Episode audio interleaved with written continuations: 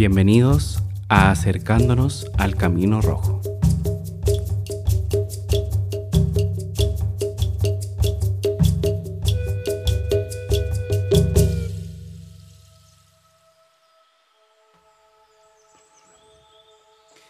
Buena, buena, ¿cómo están?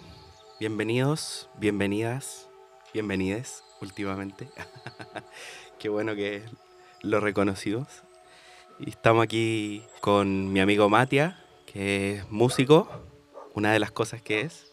Con Mitchell, que es ingeniero en sonido. Me están acompañando a grabar este podcast. Y estoy muy contento, pero a la vez con rabia, porque anoche tuvimos una triste noticia. Vimos cómo lanzaban un joven de 16 años hacia el río Mapocho, tal como lo hacían en dictadura, así que no puedo estar completamente contento agradecido sin embargo porque siento que estoy mejor que mucha gente, pero no lo puedo obviar. Lo siento. Como esto es acercándonos al camino rojo, se trata de ser honesto con su corazón, con lo que uno siente, con lo que uno es y ser principalmente consecuente. Por eso parto así nuestro podcast. Y bueno, quería contarles quién soy una parte de quién soy. Eh, mi nombre es Felipe, tengo 24 años. Todavía no me acostumbro a no decir eh. Con el desarrollo del podcast se van a ir saliendo estas mañetas. Pero vamos a ir trabajando para que sea cada vez mejor. Bueno, como les decía, tengo 24 años. Soy tarotista, me siento estudiante del tarot a pesar de llevar cortitos cuatro años. Siento que hay mucho que aprender aún, mucho que revisar, mucho que entender. También soy masoterapeuta y soy más que un aficionado, yo creo que un apasionado por todos estos temas que son el tarot, la espiritualidad, la conciencia y buscar respuestas en el corazón y también a través de los otros, porque está muy de moda esto de que dentro de uno está todo y que tú eres tu propio maestro, pero siento que también hay mucha gente que nos puede aportar cosas muy importantes. Y si nos quedáramos solo con la opinión propia, en realidad, ¿quiénes seríamos hoy? O sea, la humanidad individual, con suerte hablaría. ¿Quiénes seríamos hoy día si nos quedáramos solo con la opinión nuestra, nuestro corazón. Por eso hay que conectar con otros y yo creo que ir adentro, creo y siento que ir adentro es conectar con otros, es darnos cuenta que, somos uno y, y todos estos unos individuales con sus propias experiencias nos harían crecer mucho más y avanzar mucho más en este cambio de conciencia, en esta elevación de la conciencia que está sucediendo que está fuerte, como lo podemos sentir, ver. En todo el mundo se ha visto manifestaciones de conciencia, intervenciones, distintas miradas. Así que hacia allá va el podcast, a acompañarnos a crecer, a informarnos, a cuestionar al sistema. ¿Y por qué digo a cuestionar al sistema? Porque el sistema ha pretendido tener lo mejor para nosotros. Nos querían entregar seguridad en estas grandes ciudades, en estos departamentos, uno a uno, unos pocos metros cuadrados. Nos querían dar seguridad, nos querían acercar todo, nos querían facilitar todo. Y nos dimos cuenta de lo poco beneficioso que es esto finalmente.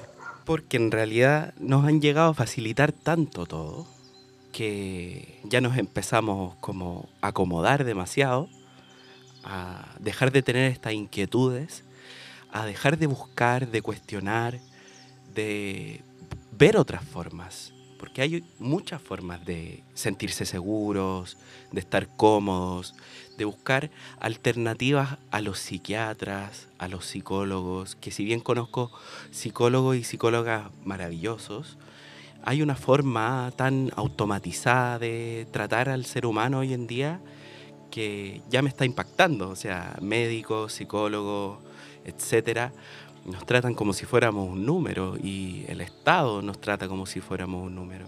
El sistema nos trata como si fuéramos un número. Nos dan estas pastillas para que nos automaticemos, para que no cuestionemos nada, para que sigamos en esta dependencia del sistema y no tengamos una real autonomía, buscar una real ayuda y salir de ahí, salir de este confort salir de esta comodidad, de quedarnos con lo que nos entrega y no buscar más allá, no crear otra, otros tipos de cultura. Está complicado, está complicado con el sistema porque finalmente nos alimentan como ellos quieren en todo ámbito, o sea, en el educativo nos alimentan como ellos quieren, en la salud nos cuidan como ellos quieren, nos prohíben otras alternativas, cuartan nuestra libertad y eso no está bien. Por eso está enfocado a cuestionar al sistema. Por eso y mucho más. Porque, bueno, si uno va al supermercado y llevara estos productos que nos venden, nos daríamos cuenta de la poca cantidad nutricional que lleva y la primera forma de eliminar a los que somos un número es desnutriéndolos. ¿Y dónde se vio esto? En Estados Unidos, cuando quisieron colonizar a los indios, ¿dónde se enfocaron? Antes que matar a los indios, antes que matar a los pueblos originarios, lo que hicieron fue matar a cada búfalo, que era la principal fuente de proteína de todos los pueblos. Entonces, donde habían búfalos o bisontes, habían indígenas. ¿Y qué hicieron? Bueno, Pueden ver la foto ahí de un gran cerro de calaveras de bisonte y los colonizadores decían, una cabeza de búfalo son 20 de indios. Así que es impactante porque eso se ha transportado aquí a estos supermercados y esta industria que arrasan con los pequeños negocios, las pymes, estos emprendimientos, arrasan porque finalmente son cadenas multinacionales enormes.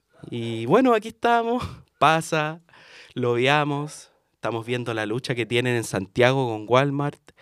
Ha sido descarado en realidad, ha sido descarado y yo siento que tenemos que buscar la manera de salir y de usarlo a nuestro favor, de usar el sistema a nuestro favor. O sea, entender que nosotros no dependemos del sistema, el sistema depende absolutamente de cada uno de nosotros. Y entender eso es una forma de empoderamiento, así que en eso vamos a estar. una de las, de las razones es cuestionar al sistema en este podcast, lo tradicional. ¿Y a qué me refiero con lo tradicional?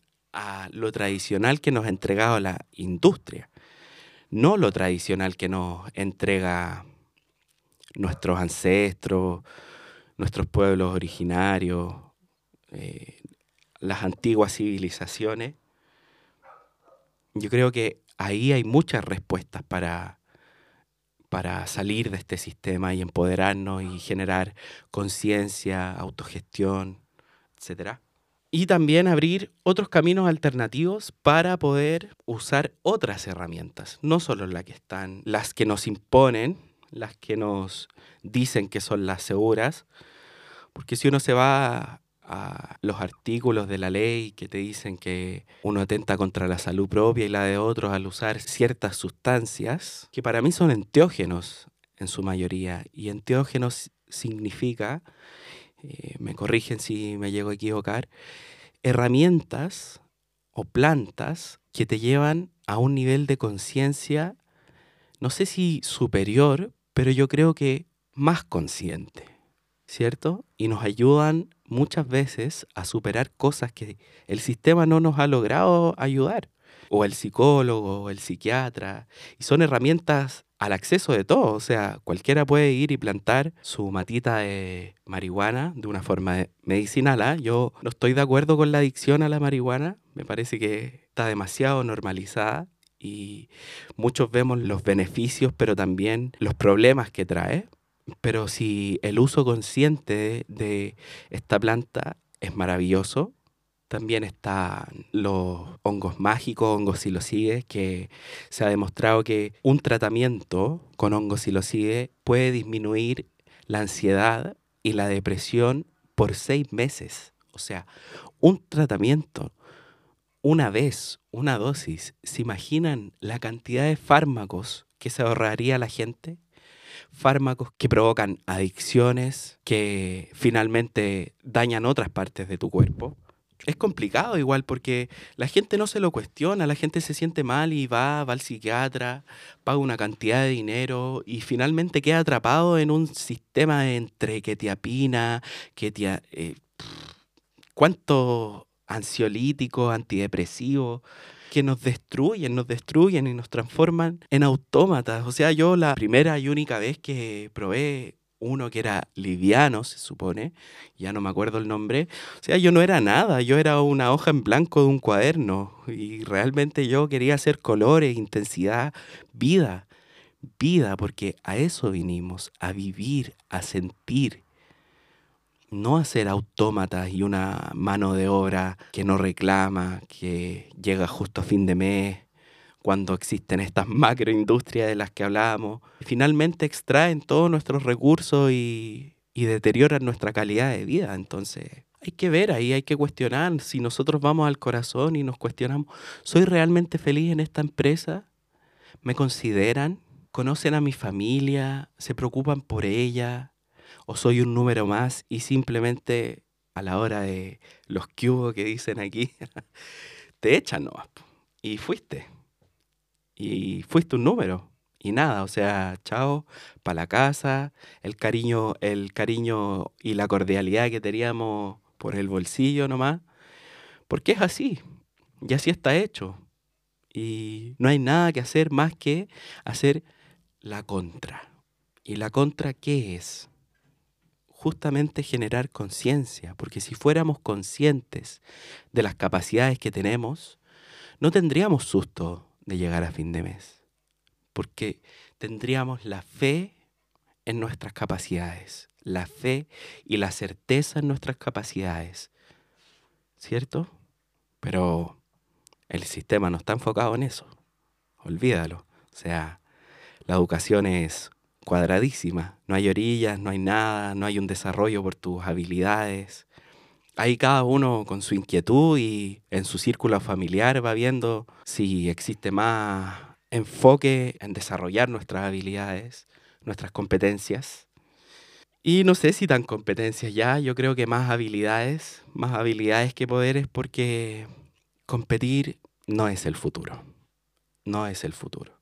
Siempre nos han dicho que la naturaleza es competencia, que los árboles compiten uno a otro. Cuando si uno se detiene, se detiene a observar, se da cuenta de que la naturaleza funciona en una cohesión, en un grupo maravilloso, armonioso. Y si fuese así, nosotros como personas, sería increíble. Imagínense. Bueno, me fui, ya no sé por dónde me fui, que pasamos de, los, los, honguitos, las plantas, a la colaboración y quería hacer énfasis en que existen otras medicinas, existen otros caminos. No siempre, y yo creo que la mayoría de las veces, el sistema va a querer que no seamos felices, porque no ser felices implica refugiarnos en él, en su ideología, en su filosofía de tener, comprar, comprar, comprar. Bueno, seguimos. ¿Cómo llegué a todo esto? ¿Cómo llegué a todas estas reflexiones? Bueno, han sido muchas las personas que han pasado por mi camino, no sé si tantas, en realidad tengo solo 24 años, pero tuve el privilegio de conocer a una persona muy maravillosa que hoy en día es mi esposa y tuve el acercamiento al tarot, que fue mi primer acercamiento real con el Camino Rojo, porque el tarot me ha llevado a, conocerme, a cuestionarme, a aceptarme paso a paso. ¿ah? Yo creo que esto es un camino que, puff, es día a día. Y conocerme y aceptarme también ha sido afirmar lo posible, es decir, ¿quién soy? ¿Qué quiero? ¿Cuánto ofrezco? ¿Cuánto pido? ¿Cierto? Son preguntas fundamentales para saber si vamos o no a en el camino, no sé si correcto, pero hacia dónde queremos ir. También me ha enseñado a verme y revisarme. ¿Qué estoy haciendo? ¿Esto de mí estará bien? ¿Me hace feliz? ¿Es lo que quiero ser? Y también me ha ayudado a revisarme a través de los otros. O sea, cada persona que llega a leerse el tarot, por lo menos a, mí me pasa y es un fenómeno que vemos en la escuela, donde aprenden los alumnos y cuando llega la hora de leerse el tarot, y bueno, que a mí también me llega la hora de leer el tarot y de leer, leérmelo, nos damos cuenta del espejo que se nos pone al frente y muchas veces lo que le tenemos que decir a la otra persona es lo que nos tenemos que decir. Muchas veces. Yo creo que ahí hay un hilo fino que hay que revisar. Eh, le estoy diciendo lo que quiero escuchar. Pero bueno, eso se va dando con la experiencia y con el tiempo. Pero siempre el consultante viene a mostrarte algo y algo en lo que debes trabajar y revisar. O sea, si tu tarotista se sienta como un Dios sin problemas, sin complicaciones, sin empatía, huye. ahí no es. Porque todos tenemos problemas, todos tenemos complicaciones, todos tenemos cosas, pero el tema está en si estamos dispuestos a revisar, a escuchar y a trabajar en eso. Eso es el camino rojo también. Y mucho más. ¿Por qué digo acercándonos? Porque nos acercamos juntos, porque yo también me estoy acercando. Yo no estoy en el, en, el sendero, ni tengo la sabiduría, pero yo me quiero acercar a este camino porque es el que más me hace sentido hoy en día. Hay muchos otros caminos y no implica que uno sea mejor o peor, pero este es el que me hace sentido porque además está muy ligado a nuestros ancestros, está muy ligado al territorio en el que vivimos, así que esto es lo que me hace sentido y me apasiona. Bueno, sigo con el tarot hablaba de, cuando se sienta alguien al frente tuyo y entiendes la historia de él y la propia, que fue algo que se intensificó con las constelaciones familiares. Yo creo que los, los que han asistido, bueno, por lo menos yo francamente siempre quedo impactado cada vez que voy a las constelaciones con mi esposa. Mi esposa eh, hace esta terapia, esta herramienta y estar sentado ya, no ir y hacerse la terapia, estar sentado ya en el círculo donde hacen las constelaciones familiares, es una cantidad de información para uno, para revisarse, para entender a los otros, que si uno tiene la disposición y el corazón abierto, y con esto me refiero no a sí, los quiero a todos y los amo, no, se trata de empatizar, ver al otro, verse en el otro sin juicio, sin cuestionamiento, sino que, claro, esto a mí también me pasa y yo también tengo estas actitudes. Y quizás en mi familia también pasó esto, porque las constelaciones familiares son una terapia que trabaja en los sistemas familiares, en el árbol familiar que le llaman, donde uno revisa qué está repitiendo, si, le está haciendo bien, en lealtad con quién está. En el caso de, bueno, siempre es en el caso de que no nos está haciendo bien, claramente, que estamos repitiendo conductas que no nos hacen felices, que no nos llenan o que no nos permitimos ser felices, a pesar de tener las herramientas y todo. Ahí vemos, ahí vamos viendo qué pasa, por qué, a lo mejor si papá nunca fue exitoso y fue alguien exitoso, no me refiero a millonario, sino que alguien que le iba bien, que estaba tranquilo en la pega, que llegaba tranquilo a fin de mes. Bueno, quien llega tranquilo, hay que... Ah, pero que fuese feliz, ¿no? No que fuese al trabajo y fuese un martirio y estar ahí nomás y no, no ver más allá, no, no ser un, un aporte más o buscar más allá, ¿qué va a pasar con ese hijo que vio que siempre, generalmente, no se va a permitir ir más allá de papá? Por lealtad, ¿cierto? O de mamá. Esto es un ejemplo, ¿ah? simple, de, lo poquito que sé. y quería contarle un poquito más qué es el Camino Rojo. El, el Camino Rojo se trata también de ser amigo de tu propia divinidad, ser amigo de ese lugar donde te conectas con algo más grande, y no me refiero a un Dios magnánimo que todo lo creó y que su responsabilidad está en Él, sino de conectarte y entender que somos parte de eso más grande, y que eso también implica una responsabilidad, ¿cierto? Y eso nos lleva también a tener paz con los demás. Eso es el camino rojo también. El camino rojo también se enfoca en transformar la creencia, lo que aprendemos, lo que sentimos, a experiencias, a coherencia. Ser uno el camino rojo, ser uno lo que aprende, aplicarlo, no ser, bueno, este profeta que va el domingo a misa o habla en la calle y llega a la casa y manda la cresta todo, no sé, le pega una pata al perro, tiene una cantidad de prejuicios, no, pues, así no funciona. ¿Cómo? ¿Ustedes confiarían en alguien así? Bueno, hay muchos que sí, pero que no lo ven también, que no lo ven porque nos han llevado a quedarnos con lo que vemos nomás, con la, la primera impresión, no ahondar más allá. Bueno, como les decía, transformar las creencias en experiencia, porque como les decía al principio, las cosas están aquí adentro, sí, están. Pero si quieres encontrarlas, tienes que buscarlas, no esperarlas. No porque esté aquí adentro ya estamos iluminados, listo, fue. No, es un trabajo día a día, día a día.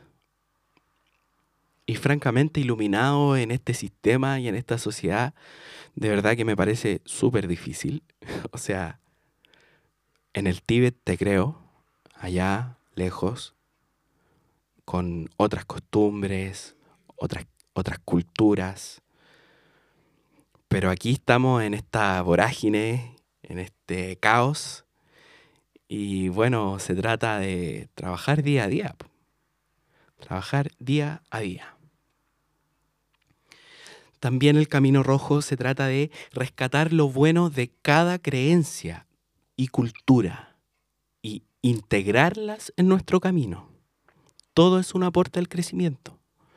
Todo. No es que aquí, porque estamos en el camino rojo, no, el camino amarillo, no, eh, es fatal y no sigan ese camino. No, también hay cosas muy interesantes del camino amarillo, el camino de la iluminación, del camino blanco, el de la mente y no sé, muchos otros caminos y muchas otras creencias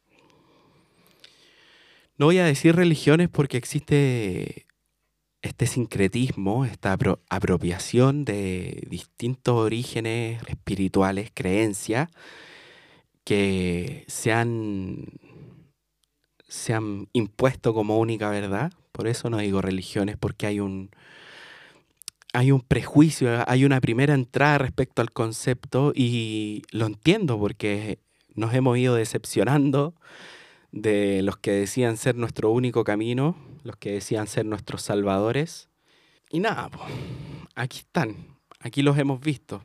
El Vaticano con su, su cantidad de oro, su cantidad de poder, su intervención, bueno, y para qué decir de los pedófilos y pederastas de la iglesia que son un terror ¿ah? y que la iglesia no ha tenido ningún problema en taparlos, en mandarlos a Latinoamérica desde Europa, a Europa desde Latinoamérica y así, para encubrir estos, estas anomalías, porque no es normal, o sea, cualquier persona que irrumpe en el desarrollo sexual de otra, no es normal, no, no existe análisis. No existe, no, que no sé qué, que la filosofía, que el niño, no. O sea, cuando tenga la madurez y la, y la conciencia, educación y decisión, vaya. ¿Cierto? Antes no me vengan con weas. bueno, ¿Y por qué el camino rojo? Eh, porque es del corazón, de la conciencia, es la sangre que llevamos en las venas. Eh, por eso. Cuando estás en el camino rojo, eres capaz de cuestionarlo todo y limpiarte de todo, limpiarte de las creencias, porque es un camino en constante evolución, o sea, no es algo fijo, lo más fijo es si es útil, es cierto. Si no es útil, es falso. Y listo. Y así se va desarrollando. Si me sirve a mí, a mí me sirve. Yo creo en esto porque a mí me sirve, porque lo siento, porque tiene a base de hechos, se, se comprueba, ¿cierto? Y muchas veces los hechos no solamente visibles, porque este camino tiene mucho de invisible, mucho de este lugar espiritual, de estos componentes divinos, no angelicales, sino que yo creo que la naturaleza es divina. El camino rojo es el hábito y costumbre de consultarlo todo con tu propio corazón, una persona de experiencia propia. Y a esto le agrego siempre la experiencia de los demás. Y ya les dije, bueno, si fuéramos uno y nos escucháramos solamente a nosotros, seríamos uno, aparte de individualista y egocéntrico, seríamos nada, pues ahí estaríamos en la inconsciencia misma. Desarrollaríamos, no sé, garra, diente, porque no habría una conciencia, no habría, no habría una inquietud por buscar otras maneras de hacer las cosas. El objetivo del, uno de los objetivos, de los objetivos del camino rojo es despojarse de las religiones del viejo mundo, el teísmo y el materialismo. ¿Por, eh, ¿Por, qué me refiero a teísmo? A entregar la responsabilidad a un Dios que crea y maneja todo. Eso no es así. Siempre existe el libre albedrío. Siempre. Y de eso se trata ir evolucionando, no de cerrarnos a es que Dios lo hizo así, Dios, Dios lo tenía escrito de esta manera y así será. No, no, si tenemos conciencia, somos tan creativos y tan impresionantes como ese Dios y diosa, porque yo creo en la diosa y el Dios. en esta dualidad que se manifiesta de forma increíbles. Y también el Camino Rojo se enfoca en superar la represión y las inhibiciones adquiridas durante la colonia, revelando todo lo que se nos quiso ocultar, todo lo que, todo lo que se nos quiso satanizar, así tal cual, porque el principal responsable y culpable de que nos alejáramos de costumbres tremendamente sanadoras, que aquí en América había un proceso evolutivo importante, importantísimo. No habían guerras religiosas, no existían las guerras religiosas. Existía una cooperación y un diálogo. Nos, nos hicieron creer que éramos puros indígenas, demoníacos que iban y asaltaban y robaban a otras mujeres, etcétera, etcétera, y que teníamos pactos con el diablo. Si nos ponemos a ver más allá, nos vamos a dar cuenta que es una cultura tremendamente rica en todo ámbito. Ya, seguimos. A superar el sincretismo y la apropiación cultural y religiosa. Se adueñaron de nuestra cultura, la monopolizaron y lo afirmaron como única verdad. Hay un montón de rituales paganos y indígenas, originarios, que la iglesia los tomó y los transformó en propios. Y si, bueno, valga la redundancia, si vamos al origen, nos vamos a dar cuenta de que ya estaba todo, ya estaba. La iglesia es una herramienta de manipulación tremenda. Véanlo. Yo no digo que no crean en, en, Cristo. Para mí Cristo es maravilloso, un gran maestro. Pero escuchémoslo realmente a Él y no a la iglesia. ¿Eh? ¿No les hace sentido? ya, sigamos. Ya.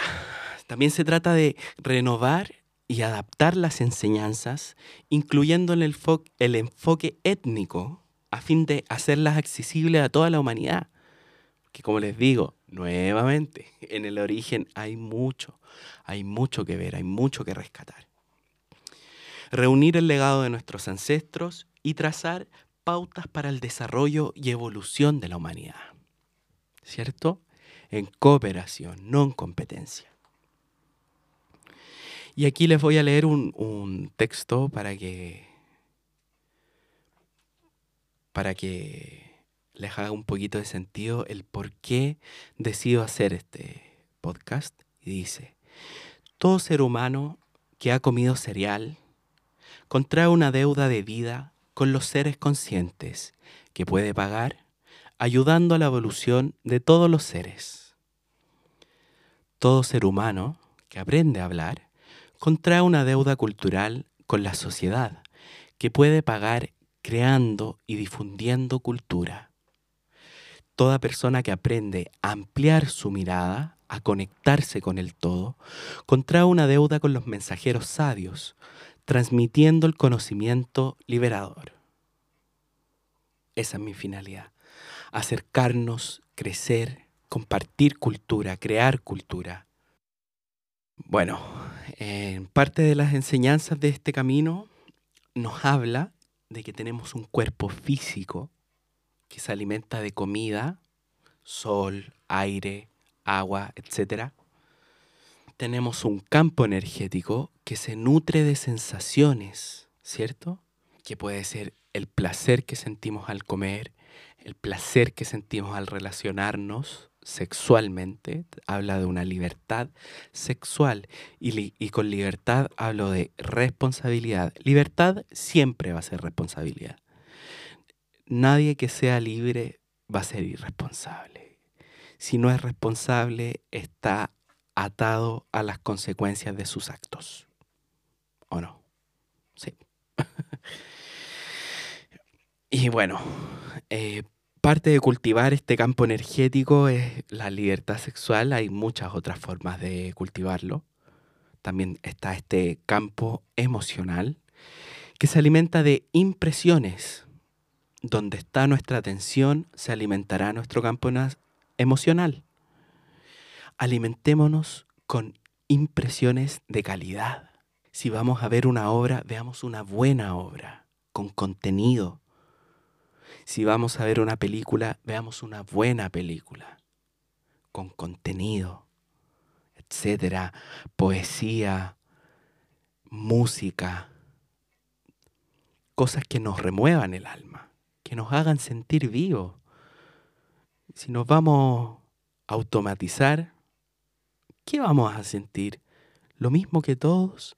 Y no digo que seamos exclusivos y no sé qué, pero cosas auténticas que hagan vibrar tu alma. También está el campo mental, que se alimenta de información. Y bueno, hoy en día la información está tremendamente manoseada. Cuesta mucho encontrar fuentes confiables, gente con experiencia. Alimentémonos de información que te nutra y te ayude a crecer. ¿Qué nos vamos a alimentar? No sé, cosas, como les dije, si no es útil, mentira. ¿Cómo hacer verdad si no es útil? Nuestra vida es muy corta. Llenémonos de experiencias. Llenémonos de experiencia. No nos limitemos. Es muy corta la vida como pasó lo quedarnos con nuestra opinión. Es muy corta. Saquémosle el jugo a esta vida todos lados, por todo lo que podamos, vivamos, nutrámonos de sensaciones, nutrámonos de impresiones, de calidad. La información de calidad es para expandir la conciencia. ¿Y qué pasa si uno expande su conciencia? Está más en paz, vive más tranquilo, es autónomo, busca la autonomía, busca la calma en uno, no en otros, a pesar de que nos acompañemos de otros. Pero eso no es lo fundamental. También habla de cultivar tu día y tu noche. Los sueños son importantísimos. Carl Gustav Jung lo entendió, lo analizó perfectamente. Él tiene una obra increíble y magnífica de los sueños y es maravilloso. Es maravilloso, no saben cuánta información, cuánta ayuda hay en los sueños y cultivarlos nos puede ayudar a cambiar nuestra realidad así, aunque parezca magnífico, ustedes esperan que salgan chispas y flores y no sé qué. No, pero en serio, en los sueños, en el análisis de los sueños, junto con un terapeuta, alguien que tenga las herramientas para acompañarte y para que encuentres en ti eso que estás buscando, son una herramienta, pero magnífica. Imagínate que Carl Gustav Jung se conectó con esto que llaman que denominaron el inconsciente colectivo y soñó con la guerra mundial, con la segunda, no me acuerdo si la primera o la segunda, pero veía que en una dimensión de sus sueños se aproximaba algo muy terrible, muy terrible. En esta conciencia colectiva estaba generando algo terrible. Imagínate si todos individualmente fuéramos conscientes y apuntáramos hacia una evolución. Yo soy fanático de esta, del solar punk. No sé si lo han escuchado, el solar punk. Eh, este futuro que se suma junto con la naturaleza y la tecnología para crear un ecosistema y una sociedad amable con la tierra. Imagínense, yo creo que si no hubiese habido esta intervención de parte del supuesto nuevo mundo en Latinoamérica, iban hacia allá, o sea, la tecnología de, las, de estas grandes plataformas aztecas, mayas, era una tecnología increíble, o sea, ellos eran matemáticos, astrónomos maravillosos y eran principalmente guerreros, pero guerreros del alma, del yo contra el yo contra el ego, que es la guerra más difícil que puede haber y que tiene un ser humano. ¿Por qué? Porque el ego y ese yo devorador es el que está generando todo esto que vemos en el mundo, perdón, no en el mundo, en la gente. Esto que vemos de las guerras, de, de estas empresas, yo, yo, yo, yo, yo, y son devoradores terribles. El yo es un devorador, es un huecufe, como decían los mapuches, es un demonio. Entonces, como les decía, soñar es una herramienta maravillosa. Y me encantaría más adelante entrevistar gente que, personas que estén que se estén adentrando en el mundo de los sueños. Estoy abierto a entrevistar a todos. No tienes que ser un exitoso empresario exitoso terapeuta. Eh, para mí es valiosa toda la información. Porque, como bien aprendí en la escuela junto a mi esposa, ¿qué es el éxito? ¿Qué es para ustedes el éxito? Chucha. Bueno, tan buenas estas que desconcentran. Me hacen aterrizar. bueno, ¿qué es el éxito? El éxito es encontrar la salida. Exit es salida en inglés. Éxito es encontrar siempre la salida. Siempre la salida. Y eso se refiere en todo ámbito. No echarse a morir es encontrar la salida a pesar de todo, porque todos tenemos historias difíciles. Aquí no hay alguien que tenga la guaripola del más dañado. Todos somos seres que en algún minuto de su vida fueron dañados. A diferente escala, no sé, pero son todos igual de importantes. Bueno, como les decía, el gran desafío es en el interior. contra nuestros propios deseos individualistas. Es el, esa es la mayor guerra. Ese es el mayor enemigo. Si no luchas contra ese, jamás vas a poder luchar contra el sistema. Si no luchas contra el yo-yo, si no luchas contra el ego, si no luchas contra el odio, el rencor, si no luchas contra eso, no vas a poder luchar contra este maldito monstruo que es el sistema. Bueno, ya voy terminando con este primer capítulo. Agradecido de que me escuchen. Agradecido de el Matia, del Mitchell que me acompañaron aquí. Eh, así que eso, pueden seguirme en el Instagram del podcast que se llama Acercándonos al Camino Rojo, así tal cual. Ahí voy a ir subiendo información respecto al podcast, de lo que conversamos. Pueden acercarse, hacer preguntas, pueden decirme a quién les gustaría que entreviste. Tengo unas ideas por ahí de personas que trabajan con biodecodificación, tarot, y gente simple también, bueno, todos somos. En lo interior todo es maravillosamente y perturbadoramente simple.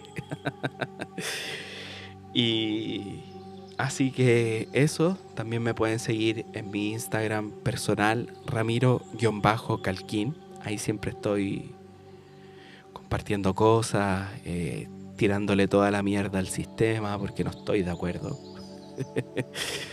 siempre, nunca nunca voy a ser una mierda buena onda. Yo creo que eso no es honesto.